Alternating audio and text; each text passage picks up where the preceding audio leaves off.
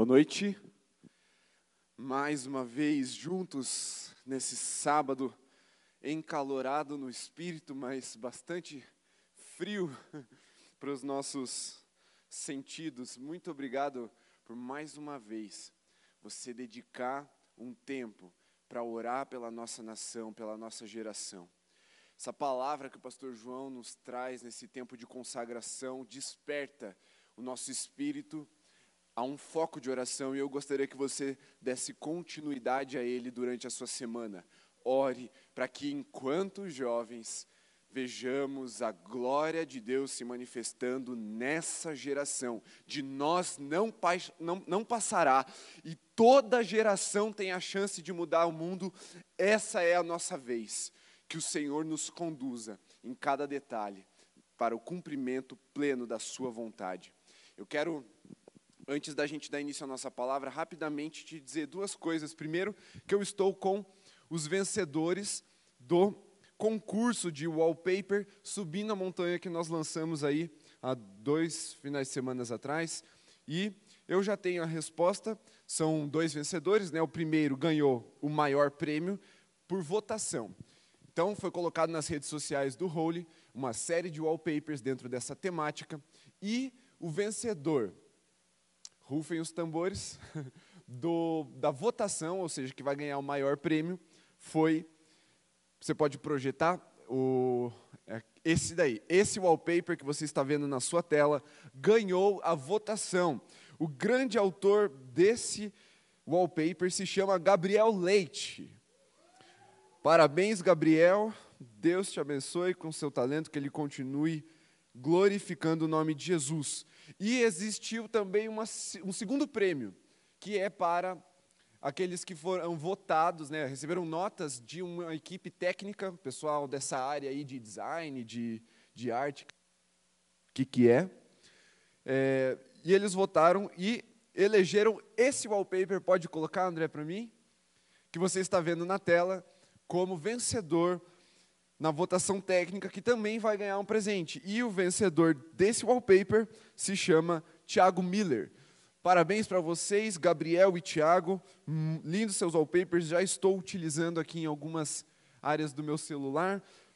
E você que baixou ou esqueceu de baixar, vai ser postado tudo de novo ali nos destaques do nosso Instagram e você vai poder baixar e colocar esses wallpapers no seu celular, para todo dia você se lembrar de que estamos numa jornada subindo a montanha de, para, para ir ao encontro do nosso Criador.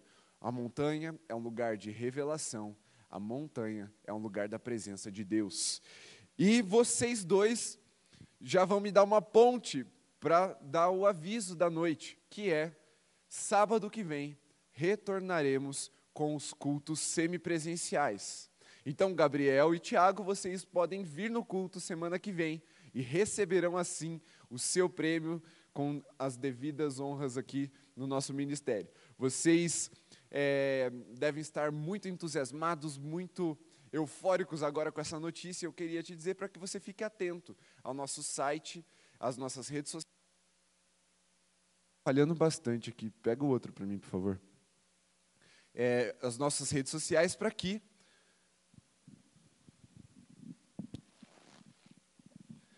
para que você não perca as informações, tá? Amanhã de manhã teremos o nosso primeiro culto presencial como igreja. Então, se você deseja estar aqui amanhã de manhã, entra no nosso site, faz a sua inscrição. Ainda temos algumas vagas, mas final de semana que vem, culto do Holy, compartilhe com a sua célula, se inscreva. Estaremos seguindo todas as regras é, descritas pela nossa prefeitura, pelo nosso estado ou seja, um ambiente seguro para você adorar, assim nós nos uniremos em adoração.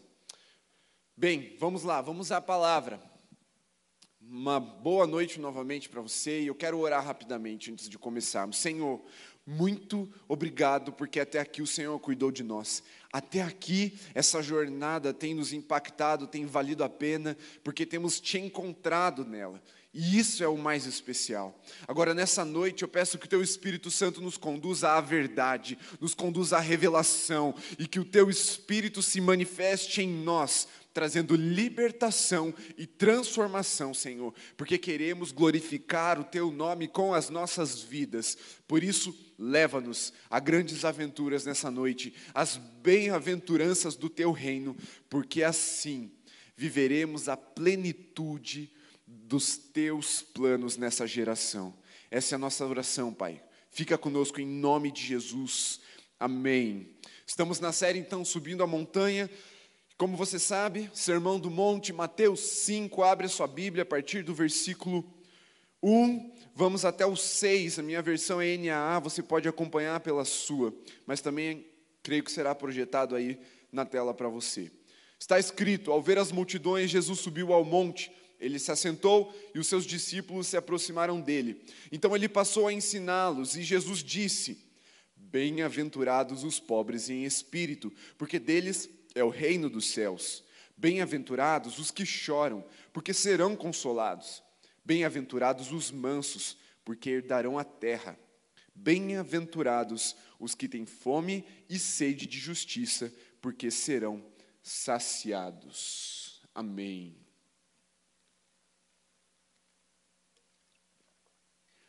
Como eu falei há duas semanas atrás, eu pregaria esse sermão no sábado passado. Não fiz porque eu precisei extrair um siso e eu estava com bastante dificuldade de falar. Eu ainda estou precisando hidratar bastante a boca, então vou parar um pouquinho de vez em quando. Mas vamos, vamos fazer o melhor aqui para te ofertar uh, o que eu posso te entregar dessa palavra. O que é que nós conversamos há dois sábados atrás? Sobre o versículo 1, versículo 2 em que Jesus analisa de forma profética as multidões, ele toma uma postura profética e ele passa a ensinar de forma profética. E agora entramos então no ensino propriamente digo, dito, a partir do versículo 3, que diz que descreve as bem-aventuranças, e nós estamos chamando, chamando aqui de grandes aventuras. Que grandes aventuras são essas? Jesus ele inicia a fala então, depois que ele sobe a montanha, ele se posiciona, ele começa a falar, ele fala: bem-aventurados. E esse é um termo que não é muito comum para a gente. É um termo que, na nossa sociedade, no nosso contexto, século 21, ele, ele é vazio de significado porque a gente não está acostumado com ele. Ninguém chega para você e fala, oh, bem-aventurado o cara lá porque ele fez aquilo. Não a gente tem outros termos mais simples que não tem toda a carga de significado que essas palavras têm.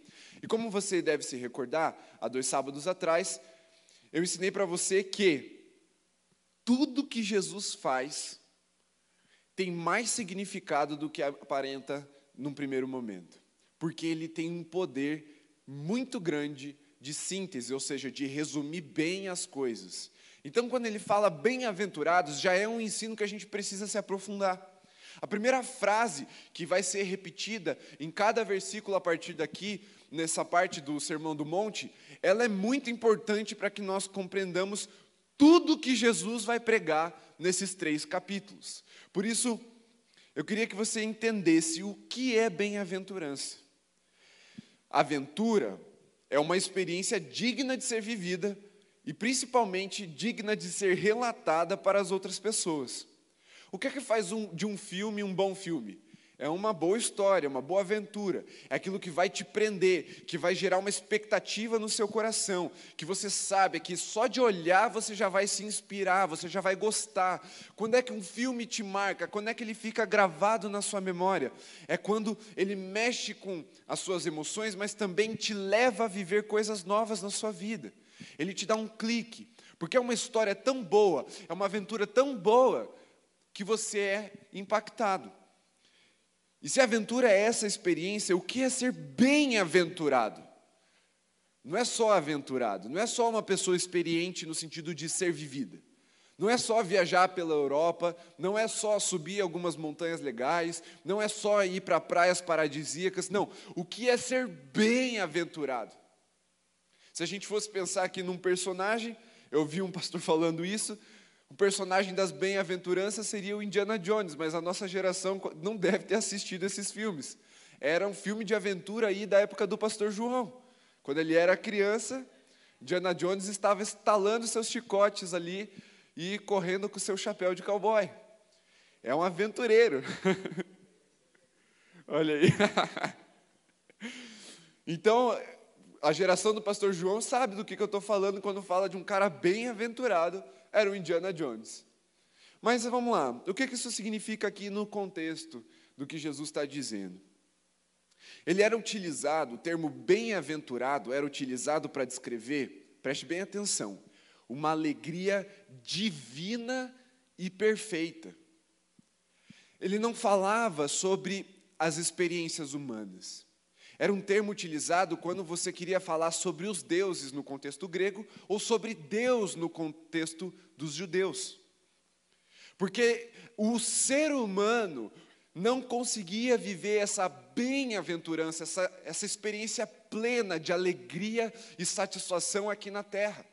Então eles usavam isso, em primeiro lugar, para Deus, para os anjos, para os seres viventes e para aqueles que já haviam morrido e estavam com Deus. Então, bem-aventurados aqueles que já estão lá vivendo as coisas que a gente não sabe o que significa. Mas Jesus começa a quebrar os paradigmas na primeira frase, dizendo: Bem-aventurados os pobres em espírito. E isso já coloca ou melhor, isso tira um parafuso da cabeça dos ouvintes. Porque como assim ele vai falar de algo que a gente não conhece, que é separado só para Deus e os anjos e aqueles que já morrerem, morreram viverem? Como assim bem-aventurados nós que estamos aqui na terra? Porque é disso que Jesus vai falar, de uma experiência, de uma alegria tão plena, tão profunda, que só podia, antes dele, ser experimentada por Deus. Mas agora, essa alegria seria compartilhada e derramada sobre os seus filhos aqui na terra.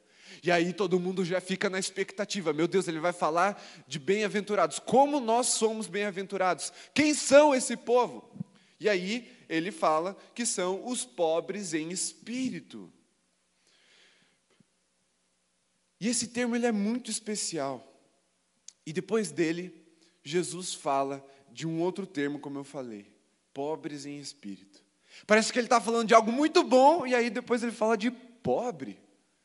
Pobre em espírito. Como assim, Jesus?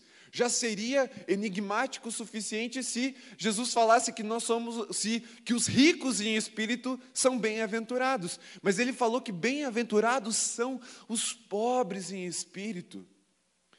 Isso mostra que a partir de agora, a partir de Jesus, ele estaria apresentando um reino diferente. Um reino como disse o pastor Eduardo na semana passada, subversivo. Ou como o Douglas Gonçalves, pastor Douglas Gonçalves do Jesuscope nos ensina nos seus vídeos, um reino de ponta cabeça. E aí todo mundo perde a cabeça. O que é que ele está falando? Vamos nos aprofundar então. Esse versículo 3: Bem-aventurados os pobres em espírito, porque deles é o reino dos céus. A primeira bem-aventurança, essa primeira experiência sobrenatural, plena, ela diz respeito a uma atitude nossa, filhos de Deus, em relação a nós mesmos. É a, é a, atitude que nós temos em relação a nós mesmos, ser pobre em espírito. Isso é sobre o nosso caráter, sobre a nossa identidade. Só embarca nessa aventura, nessa grande aventura, quem tem esse cartão de embarque, que se chama pobreza em espírito. Sem isso, nada do que vem depois. Tem três capítulos falando do reino de Deus. Nada do que vem depois é possível se não passarmos pelo embarque. E o embarque é pobre em espírito. Mas eu preciso te explicar, já te expliquei o que é uma bem-aventurança, mas agora eu preciso te explicar o que é ser pobre em espírito. O pobre em espírito não é aquele que tem poucos espíritos. Eu estava ouvindo um podcast sobre esse assunto, e aí ele estava contando de uma experiência que ele teve, que ele foi numa igreja, e o, um rapaz lá, um, um, um pastor, eu não sei, ele foi falar sobre esse texto, e ele falou assim: ser pobre em espírito é porque você só tem um espírito, ou seja, ser pobre em espírito é quando você não está endemoniado. Nada a ver. Nada a ver com isso, não tem nada a ver com ser endemoniado ou não. Pobreza em espírito é quem não tem nada de si mesmo. O espírito aqui é a sua identidade, é quando você está vazio de si, é aquele que tem o seu tanque totalmente esgotado. Sabe quando você está dirigindo e aí aquela luzinha abençoada começa a piscar? Bem-aventurados os que andam na reserva, no tanque de si mesmo. São aqueles que não dependem do combustível humano, não dependem dos próprios desejos, não dependem da própria vontade, não vivem para si mesmos, deles é o reino de Deus. Sabe como a gente percebe isso? Quando nós vemos lá Jesus falando acerca de João Batista, ele fala: Olha, está aí o maior homem nascido de mulher. O que isso significa, senão que ele era o maior no reino de Deus? Depois de Jesus, claro, por isso essa frase, nascido de mulher.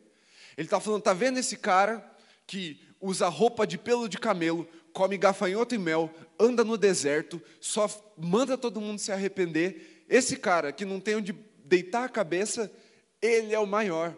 Por quê? Sabe o que João Batista falou?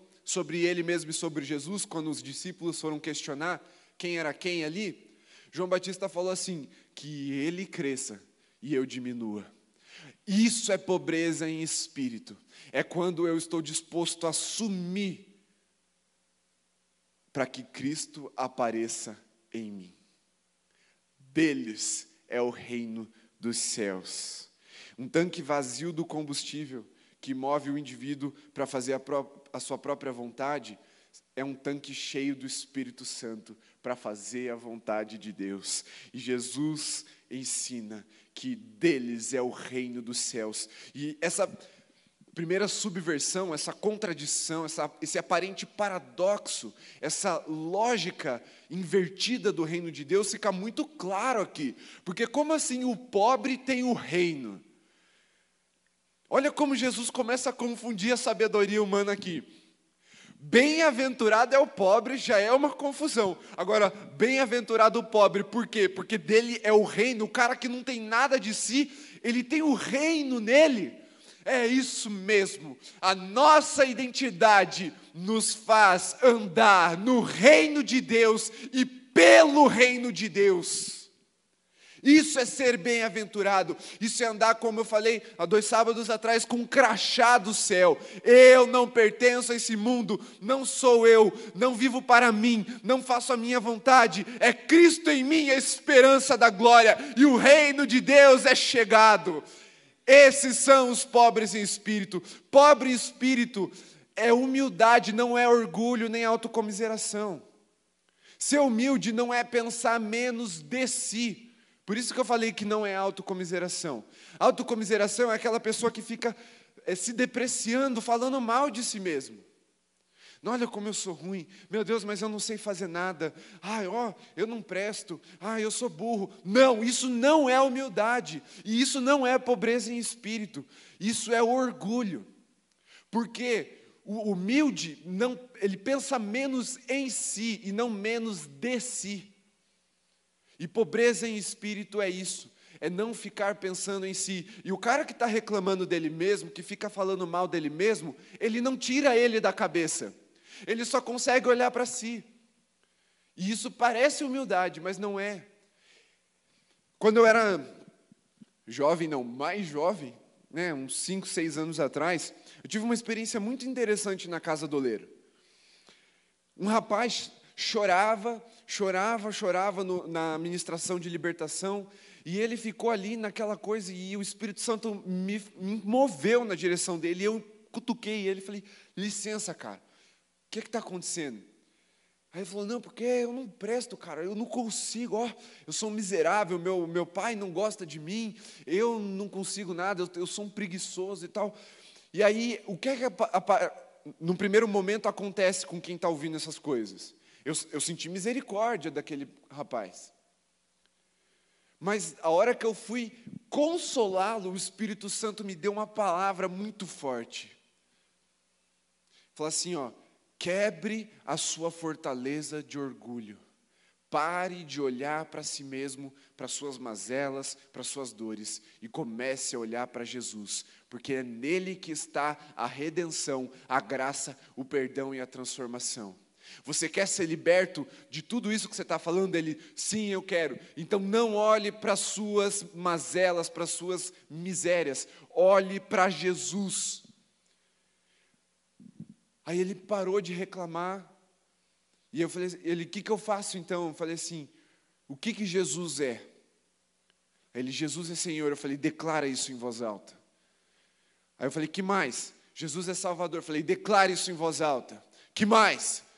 Jesus é poderoso, declare isso em voz alta. Olhe para Jesus. E ele começou, ele começou. E foi interessante que eu acompanhei o processo dele nos anos seguintes. E é claro, a libertação aconteceu no seu espírito, mas ele precisava de uma reeducação, ou seja, dia após dia vencer o seu orgulho, experimentar a pobreza em espírito, parar de olhar para si mesmo e começar a olhar para Jesus. E hoje ele é um homem liberto e transformado. Por quê? Porque ele decidiu olhar para o reino dos céus. Ele decidiu viver de acordo com esse reino que não é terreno mas é necessário ser pobre em espírito. Sem isso, nada do, do que vem depois a gente pode prosseguir. Por isso, não fique reclamando, não fique murmurando, não fique na autocomiseração. Olhe para Jesus e peça uma mente renovada. Peça para que o Espírito Santo te guie. Tudo isso, todo esse primeiro versículo, Bem-aventurados os pobres em espírito, porque deles é o reino dos céus. Jesus está se opondo aos orgulhosos e aos altivos. Aqueles homens arrogantes que achavam que poderiam dominar sobre os outros. Mas não, quando nós nos colocamos como pobres, o reino de Deus se manifesta nas nossas vidas. E sabe por que isso é tão, tão sério? Gente, assim, se eu é que não tem assim uma uma estrutura ou, ou um ranking de qual é o pior pecado, mas se tivesse, o orgulho seria o pior deles. Sabe por quê? O orgulho é o estado espiritual mais oposto a Deus. Se você quer se distanciar de Deus, alimente o seu orgulho. Viva pelo seu orgulho. Proteja o seu orgulho e você vai para longe de Deus. Porque tem gente que está sendo oprimida pelo diabo em várias áreas, mas está a um passo de cair na graça de Deus e ser liberto. Mas tem gente que, tá, que aparentemente está longe da, dos cativeiros da alma, está longe dos cativeiros da vida, tem uma vida financeira abundante, só, só tem uma vida abastada, mas é orgulhoso. Essa pessoa que aparentemente está bem, está muito mais longe de Deus do que aquele miserável que tem uma legião de demônios em si, como o gadareno. O gadareno foi liberto. Mas Nicodemos voltou para casa envergonhado. Por quê? Ele chegou diante de Jesus como um mestre. E o gadareno chegou diante de Jesus como um pobre. E quem é que passou a anunciar o reino de Deus? O gadareno. Aquele homem que vivia jogado nos túmulos, ele vivia sendo acorrentado, nu pela cidade. A vergonha da cidade era aquele homem.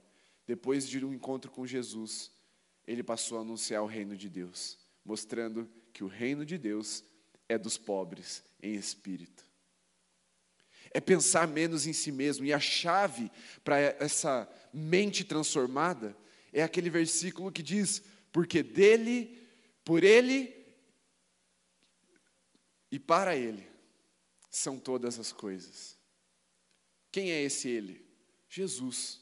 Dele, porque Ele é dono. Por Ele, porque é por meio dele que as coisas foram criadas e as coisas existem. E para Ele, porque elas são para a glória de Jesus. E se nós estivermos dentro disso, sermos de Jesus, vivermos por Jesus e para Jesus, seremos pobres em espírito e seremos bem-aventurados. Experimentaremos essa alegria que é plena, que não depende das circunstâncias. E meu irmão, se você é oscilante nas suas emoções, se você fica vivendo altos e baixos, se você fica tropeçando o tempo todo, se você é vítima da sua tristeza, entregue-se inteiramente para Jesus, de corpo, alma e espírito, e seja pobre, porque então serás bem-aventurado e viverás no reino de Deus eternamente, mas não é só para depois que você morrer. Essa experiência agora, Jesus está anunciando para os vivos, porque é chegado o reino de Deus. Não precisa mais esperar morrer para ir para o céu e viver essa alegria plena. Jesus está dizendo: agora dá para viver aqui porque o reino ele é feito de pessoas e ele está dentro de vocês. Não precisamos mais viver reclamando cabisbaixos, não precisamos mais sermos vítimas da nossa tristeza, das nossas misérias, não. Agora tudo pode glorificar Jesus e então experimentamos essa alegria sobrenatural, essa bem-aventurança. E isso é só o cartão de embarque dessa jornada. Jesus começa dizendo: para viver as grandes aventuras do reino de Deus, é necessário ter um caráter transformado à imagem de Deus. Humildade, pobreza em espírito, deles é o reino dos céus. Versículos seguintes agora, 4, 5 e 6. Bem-aventurados os que choram, porque serão consolados. Esse é o 4. Vamos lá. Primeiro, então, é o cartão de embarque. Agora, nós vamos falar sobre os desafios do reino, dessa aventura que Jesus está nos propondo. A primeira grande aventura é embarcar. Não é fácil, a porta é estreita, mas Jesus está lá na porta, Ele é a porta, Ele é o caminho e Ele está te chamando. Essa já é a primeira grande aventura. Por quê? Porque você tem que se encontrar com Jesus para viver ela. Jesus é, é o piloto e o dono desse avião. Você só vai embarcar, você só vai sair do aeroporto, você só vai sair do pé da montanha se você tiver um encontro verdadeiro com Ele. Agora, Jesus vai falar sobre os desafios, os, não os perigos, mas aquilo que vai apimentar, que vai temperar a sua experiência. Porque o que é que faz um bom filme? As aventuras, os desafios que ele apresenta para o personagem que nós estamos acompanhando. Agora, o que faz uma boa história? O que faz de uma jornada uma boa jornada? Os seus desafios. Aqui, Jesus vai começar a salgar, como o pastor Daniel pregou primeiro, na primeira mensagem dessa série. Agora as coisas começam a ganhar um tempero, um sabor especial. E entram então os desafios. Essas próximas bem-aventuranças que nós vamos falar dizem respeito à nossa atitude em relação ao pecado, porque ele é inimigo das nossas almas. Vamos lá então, versículo 4. Bem-aventurados os que choram, por quê? Porque eles serão consolados. Choro e consolo, mais uma vez, duas coisas que parecem distantes, mas Jesus está apresentando um reino diferente, uma aventura que não é qualquer aventura, é uma grande aventura, é uma bem-aventurança. E bem-aventurados são os que choram, porque eles serão consolados. O que isso significa? Choro é arrependimento e consolo é perdão. Essa bem-aventurança é sobre o pecado que o aventureiro pratica. Ou seja, é o pecado que eu e você praticamos. Os velhos hábitos não podem nos acompanhar agora nessa viagem.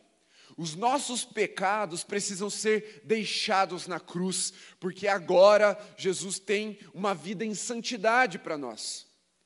É como que, se eu quero subir uma montanha, mas eu sou sedentário, eu não me alimento bem, eu não faço planejamento, eu não tenho uma reserva, eu não vou conseguir subir a montanha. Agora, se eu abandonar os meus velhos hábitos, eu começar a me a me exercitar, se eu começar a me alimentar bem, se eu começar a abandonar esses hábitos que me impediam de subir a montanha, logo eu estarei apto a chegar no topo. E é isso que Jesus está falando. Agora, para a gente seguir a viagem, para a gente viver ela plenamente, depois que você embarca, você vai precisar o quê? Deixar os seus pecados para trás. É se arrepender dos seus pecados. Esses pecados que nós praticamos precisam gerar choro no nosso coração. E aqui, de novo, não é ficar, ah, Jesus, eu sou ruim. Não, fale, Jesus, eu sou ruim mesmo. Sou... Misericórdia, Senhor. Mas vamos em frente, porque tem graça sobre a sua vida, meu irmão. Você não precisa mais ficar cativo. Chore pedindo por misericórdia, mas chore pedindo por transformação, porque o evangelho que salva, o evangelho que te embarca nessa viagem, nessa aventura, também é poderoso para te transformar, para te levar ao arrependimento, e então você será consolado pelo perdão pleno e saboroso de Jesus. Quem vive perdoado tem uma vida diferenciada, tem uma vida temperada. Porque o fardo do pecado oprime, mas a liberdade em Jesus, ah, esse, esse tempera a vida, ele aformoseia o rosto daquele que está com Jesus. Por isso é necessário esse arrependimento, que Jesus está falando do choro, para receber o consolo, que é o perdão através da graça de Jesus. Depois, versículo 5, ele fala: Bem-aventurados os mansos, porque herdarão a terra. Aqui, esse é um pouco mais fácil de explicar. Só que nós entendemos manso como o quê? Aquela, aquela pessoa pacata, amena. Aquela pessoa que ela não tem muita energia, é porque ela é mansa. Não. Isso é uma ideia errada sobre esse termo. Ser manso não é ser uma pessoa sensal. Ser manso é ser domesticado, amansado. Pense assim, eu gosto muito de filme de, de Velho Oeste, né? Então, eu vi como que foi aquele processo de colonização ali da, do oeste selvagem dos Estados Unidos. E eles têm um animal na sua fauna que aqui no Brasil não tem, que é o cavalo. Lá tem aquelas espécies Mustang e, e todos esses cavalos aí que eu não sei o nome direito, mas eles viviam livres ali no oeste americano. Quais eram os cavalos que os colonizadores queriam. Os, aqueles cavalos borocochô, fraquinho, que não resmungava, que quando laçava já ficava tranquilo, ou eles iam atrás daqueles cavalos mais bravos, aqueles cavalos mais fortes, mais rápidos e mais resistentes. É a segunda alternativa. E olha como Jesus faz isso muito bem.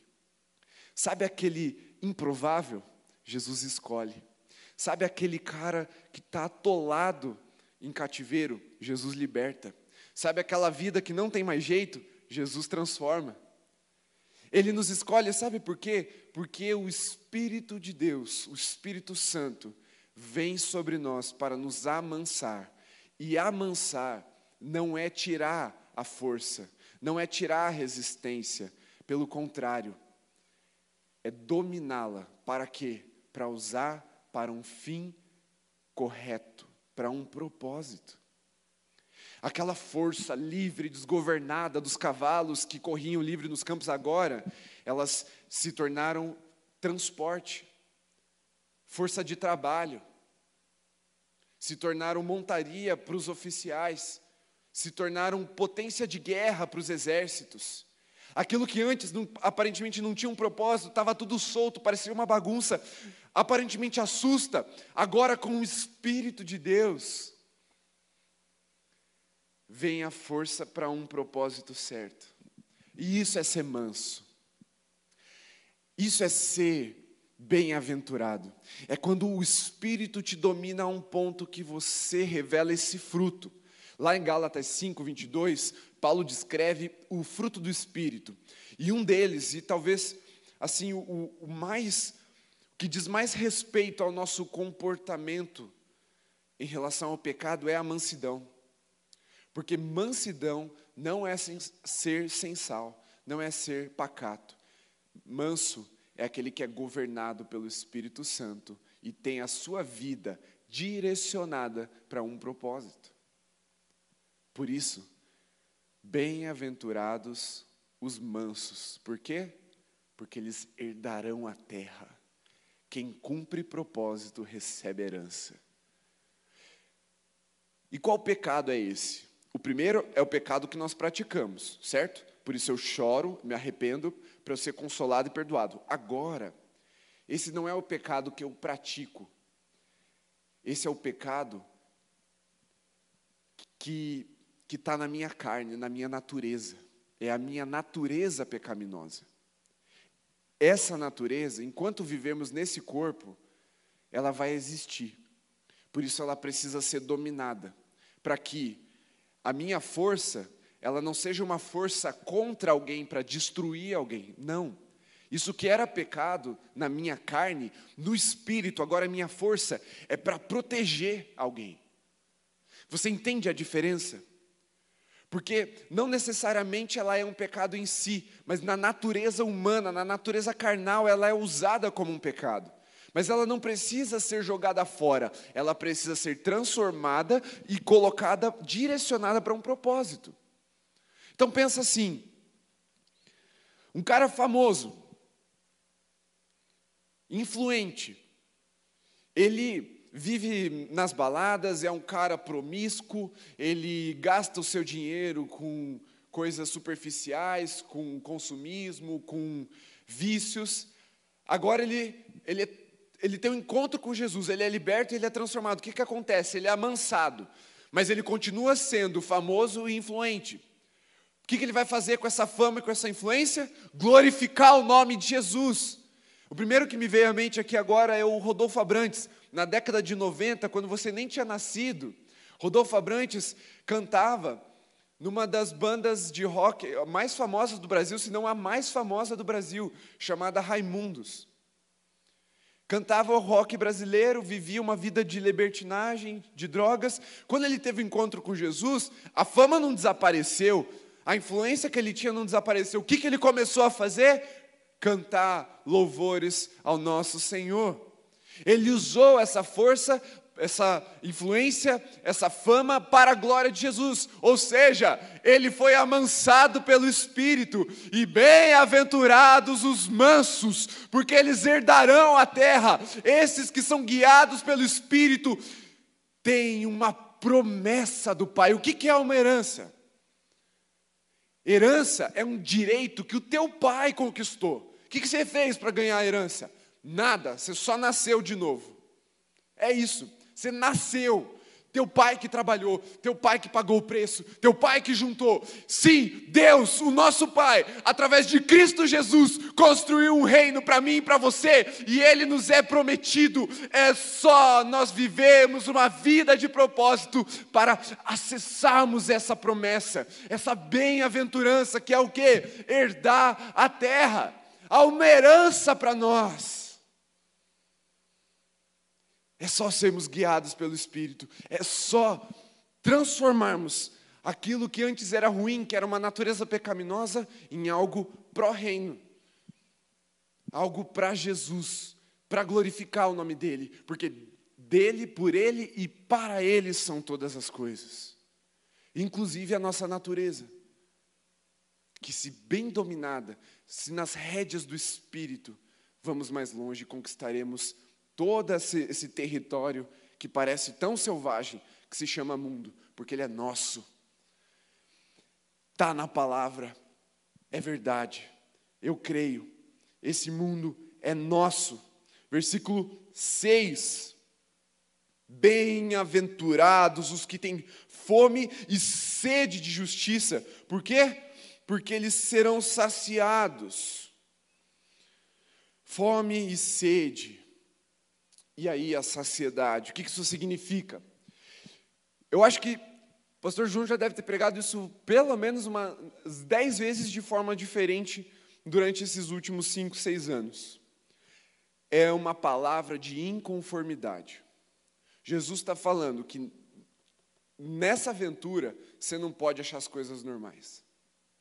Nessa aventura você não pode ficar de qualquer jeito e nem admitir que as coisas fiquem do jeito que estão. O que, que ele está falando aqui? Que para viver essa experiência sobrenatural, divina, de alegria plena, você precisa ser inconformado, você precisa ter fome e sede de justiça. Por quê? Porque você será saciado. Porque quem vive na inconformidade vê e promove transformação. Sabe o que o pastor João falou agora antes da, da mensagem?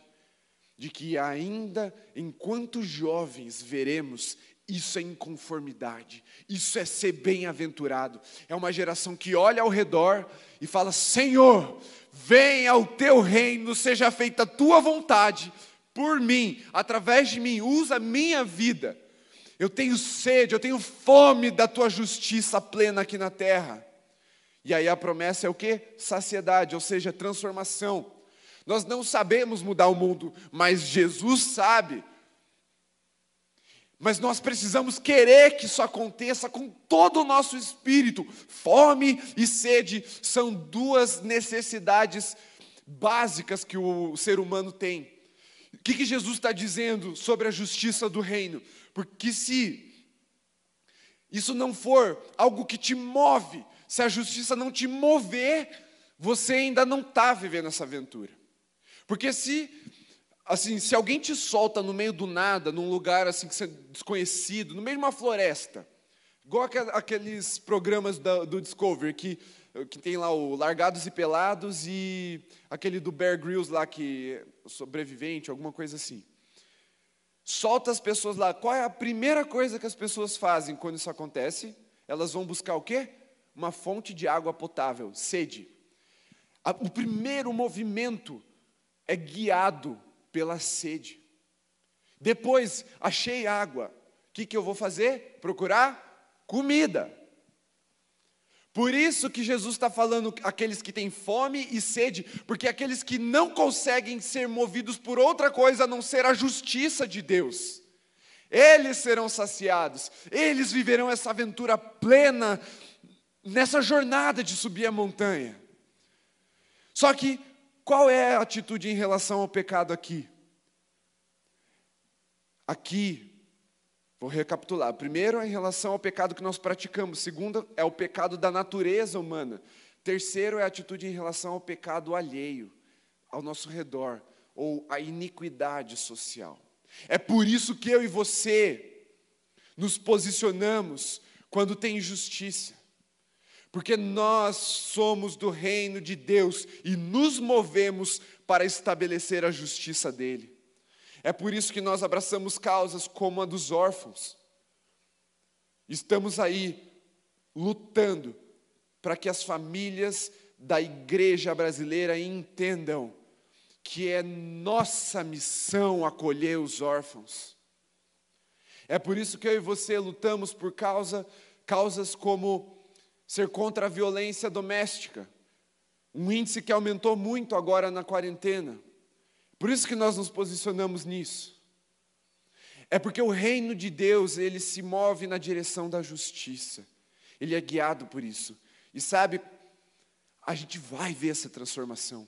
O mundo vai ser transformado na nossa geração. Nós não passaremos antes de vermos essa fome e essa sede sendo saciadas. Eu creio nisso. Fome e sede guiam Justiça do reino guia o seu povo. Por isso, pense, Você embarcou lá na sua aventura, Jesus deu o teu ticket de, ticket de passagem, aprovou, sobe, vamos. Aí Jesus fala: agora vão vir alguns desafios. Primeiro, abandona os teus pecados, abandona os teus velhos hábitos, renova a tua mente e vive coisas novas, porque as velhas, as velhas já passaram, tudo é novo agora. Até, até os teus pecados vão ser diferentes de antes, porque antes você pecava de qualquer jeito, agora não, você peca com temor, e quando peca, você se arrepende. Então vamos mudar essas coisas. Segundo, sabe tudo isso aí que você acha que é ruim, vamos transformar, vamos colocar o Espírito nessa equação para que elas sejam usadas em favor do reino. Agora, o terceiro desafio é: essa jornada não deixa ninguém para trás.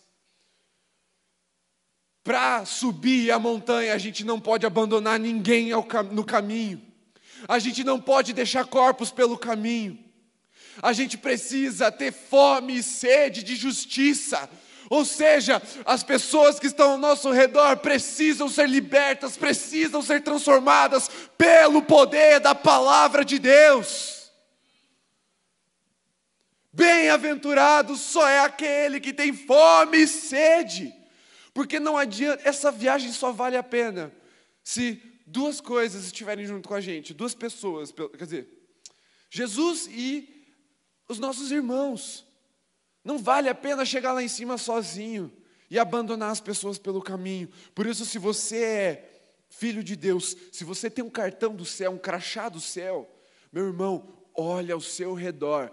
Tem pessoas precisando ser libertas, tem pessoas precisando de transformação, tem pessoas precisando ser curadas. E deixa eu te dizer uma coisa: Ele te ungiu para fazer isso. Ele te ungiu porque Ele derramou o Espírito.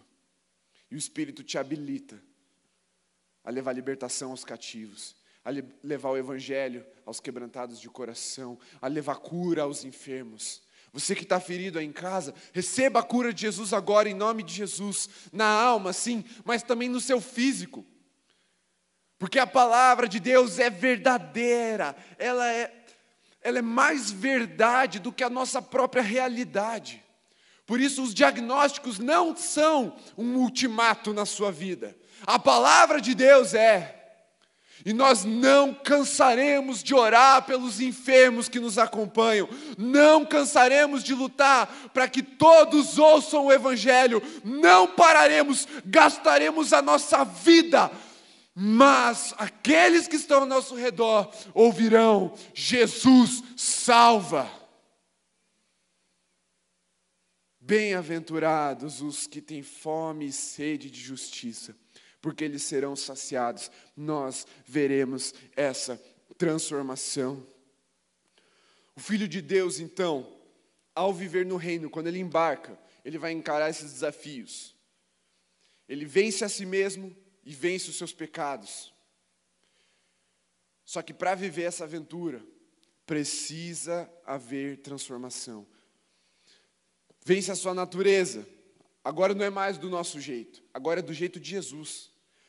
Nenhum crente tem autoridade para falar assim: ah, esse é o meu jeito e pronto, porque agora as coisas não funcionam mais do nosso jeito, agora é do jeito de Jesus. Se estamos em Cristo, é do jeito de Jesus. Mansidão ou domínio próprio. Precisa se adaptar a esse ambiente celestial. Não dá mais para ser do nosso jeito, agora é do jeito do céu. Nós somos embaixadores, não representamos essa pátria. Nós nem somos brasileiros em primeiro lugar. Antes de sermos brasileiros, nós somos do céu. Depois, sim, aqui somos brasileiros, mas primeiro, a nossa identidade não está aqui no Brasil. Essa identidade, o teu RG, um dia vai acabar. Os registros vão se perder. Por quê? Qual registro que vai ficar? O livro da vida e vence os pecados ao seu redor, como eu falei, coopera com os demais. Essa jornada é para ser feita em equipe, pois o reino é feito de pessoas e uma aventura só vale a pena se tiver com quem compartilhar a alegria da vitória, a alegria da experiência, de uma boa experiência, de uma bem-aventurança, de uma grande aventura. Para a gente concluir, sair da morte para a vida, da passividade para a busca, do pé para o topo da montanha. é ser liberto de si mesmo para viver na dimensão no reino de Deus. Por isso, a primeira coisa que Jesus fala, quando ele diz: Bem-aventurados os pobres em espírito, porque deles é o reino, é. A primeira libertação que nós precisamos experimentar plenamente é a libertação do eu. Você sabe que o diabo é o inimigo das nossas almas. Ele constrói cativeiros para prender o povo de Deus. E a identidade ou a característica de libertador de Jesus é uma das primeiras, se não a primeira a ser apresentada para nós, como filhos de Deus, né? Claro, tem a salvação para os perdidos, depois é, é ser liberto. Porque não dá para viver no reino cativo aqui na terra. Precisa ser liberto. E essa primeira libertação acontece com o nosso eu, porque o inimigo vai nos prender ali. Sabe como ele fez, ele gerou a queda na humanidade, convencendo Eva de que ela poderia ser igual a Deus. Ela, ele plantou uma semente de ego no coração de Eva. Ele fez Eva olhar para ela e parar de olhar para Deus. Porque enquanto ela estava olhando para Deus, ela estava satisfeita. O problema é que ela começou a olhar demais para si mesma. E ela falou: Ih, eu não sou igual a Deus. Bom, será que dá para ser? E aí veio o pecado.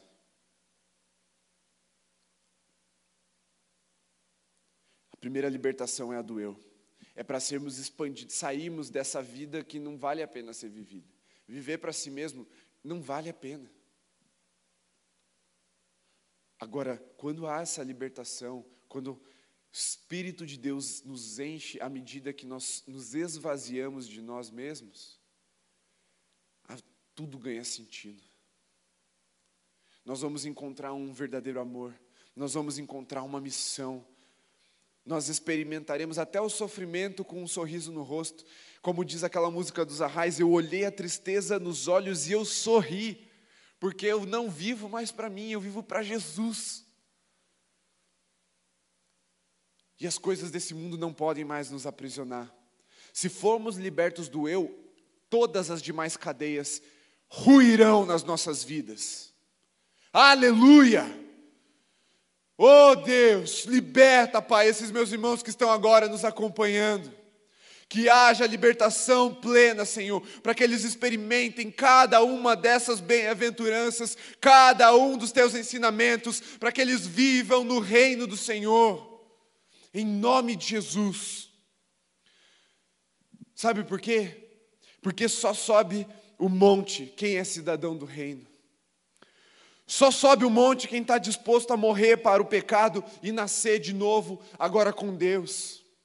Só sobe o monte, só consegue chegar no topo quem é tomado pelo Espírito Santo e amansado para fazer as coisas do jeito de Jesus.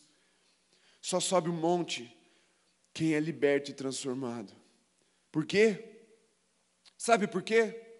Porque de lá não desce quem subiu. De lá só desce quem vai trazer uma resposta do céu para a terra.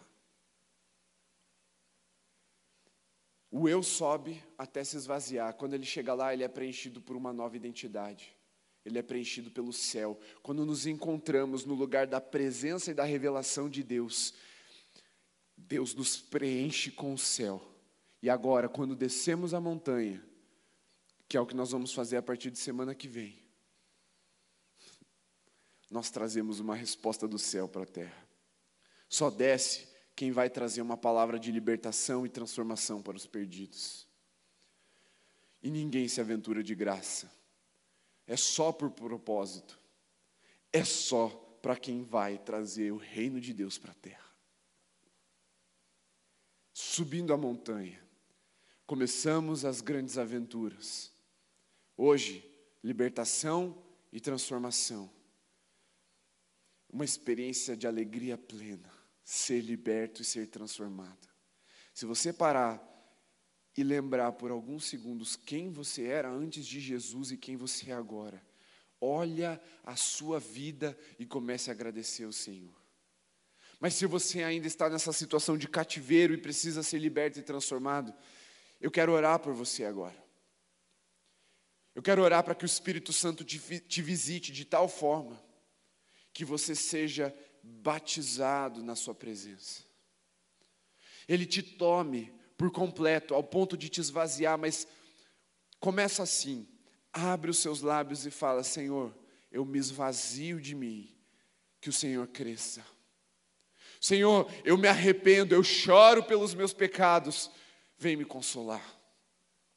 Senhor, me amansa, porque eu quero herdar a terra.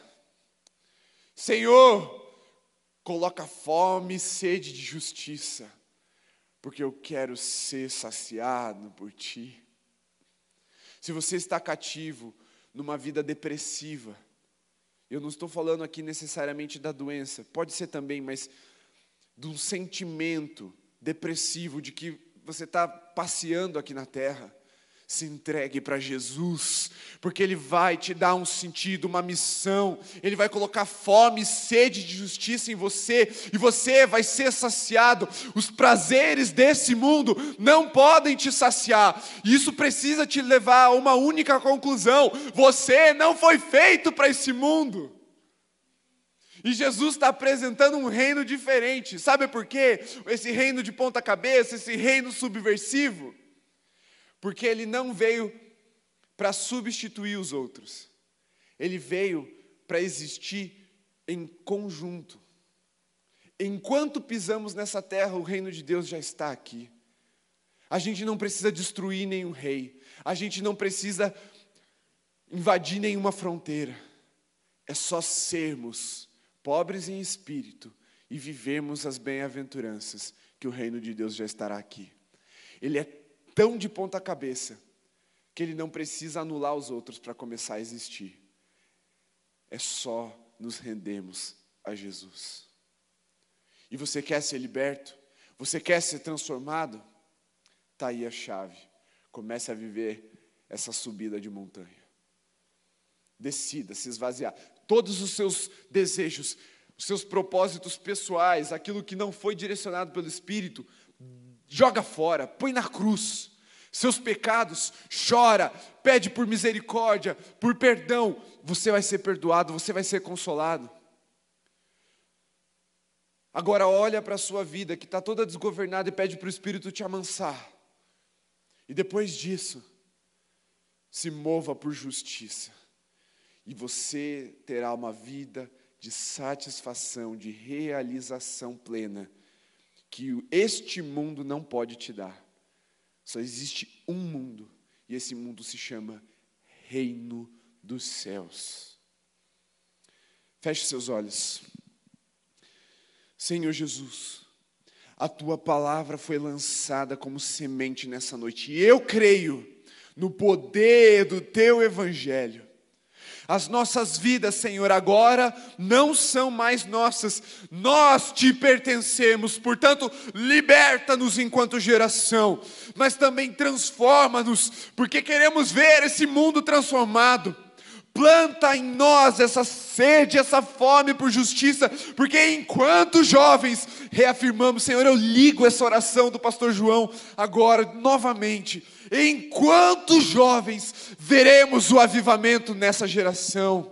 Enquanto jovens, Senhor, subiremos a montanha, receberemos a tua presença e a tua revelação e voltaremos para esse mundo, Senhor, com uma resposta do céu.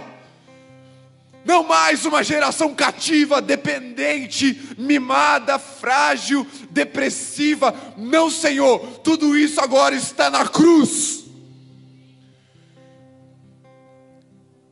Agora é o teu Espírito em nós, agora é Cristo em nós, porque somos crucificados com Cristo, não vivemos mais nós, mas Cristo em nós.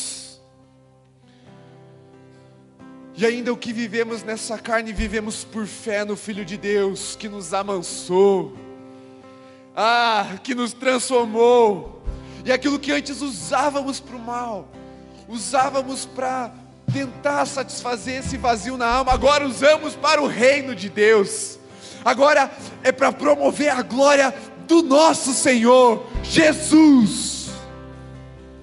A esperança da salvação chegou nos lares nessa noite, Senhor. porque agora os teus filhos não serão mais secretos, agentes secretos, escondidos na sua vergonha, não. Agora tem fome, tem sede, Senhor. Eles se moverão por justiça e não cansarão de clamar e de se posicionar em favor daqueles que estão ao seu redor, para que eles sejam salvos, para que eles sejam transformados, para que eles sejam libertos, para que eles sejam curados. Há uma unção sobre nós, Senhor, e nós nos apegamos a ela para guiarmos os nossos próximos passos. Ah, estamos a um momento, Senhor, do fim desse isolamento, dessa pandemia. Cremos nisso. Não nos deixe sair sem uma revelação do céu. Não nos deixe sair, Pai, desse secreto, dessa desse tempo em que o Senhor está nos revestindo sem sem uma resposta prática nas nossas vidas. Não, uma uma geração bem-aventurada, Senhor. Que só de passar as pessoas vão começar a notar o teu reino se manifestando, só de falar, fortalezas vão cair, só de cantar, enfermos serão curados. Senhor, só de fazer alguma coisa, gerar transformação. Seja assim, no teu poderoso e santo nome. Senhor, eu clamo para que o teu Espírito zele por essa palavra profética agora. Concretizando nos lares até a plenitude do cumprimento de toda a boa aventura que o Senhor reservou para nós. Seja assim em nome de Jesus. Amém. Vamos cantar, vamos adorar o Senhor agora. Nos despedimos online. Sábado que vem ou amanhã pela manhã já presencial. Entre no nosso site, se inscreva, fique atento às nossas redes sociais. Todas as instruções estão lá. Mas eu quero muito te ver sábado que vem. Você que não pode estar aqui porque está em outra cidade, é grupo de risco ou está com algum algum sintoma, você que não poderá vir, nos acompanhe online. O culto vai continuar sendo transmitido, nós vamos continuar nos unindo em espírito com você. Mas eu gostaria de reforçar isso. Existem coisas que estão separadas para o coletivo, para o ajuntamento. Tudo isso aqui está preparado com segurança para você vir cultuar o Senhor. Vamos celebrar juntos até sábado que vem. E viveremos então a parte 2 dessa mensagem, dessas grandes aventuras. Que os, o amor de Deus, nosso Pai, que a graça do nosso Senhor Jesus Cristo seja sobre você, bem como o consolo e o poder do Espírito Santo, hoje, para sempre. Você e sua casa e toda a igreja de Jesus espalhada por toda a terra, e cada um dos irmãos em Cristo que estão conectados, mas são de outras congregações, você também, em nome de Jesus.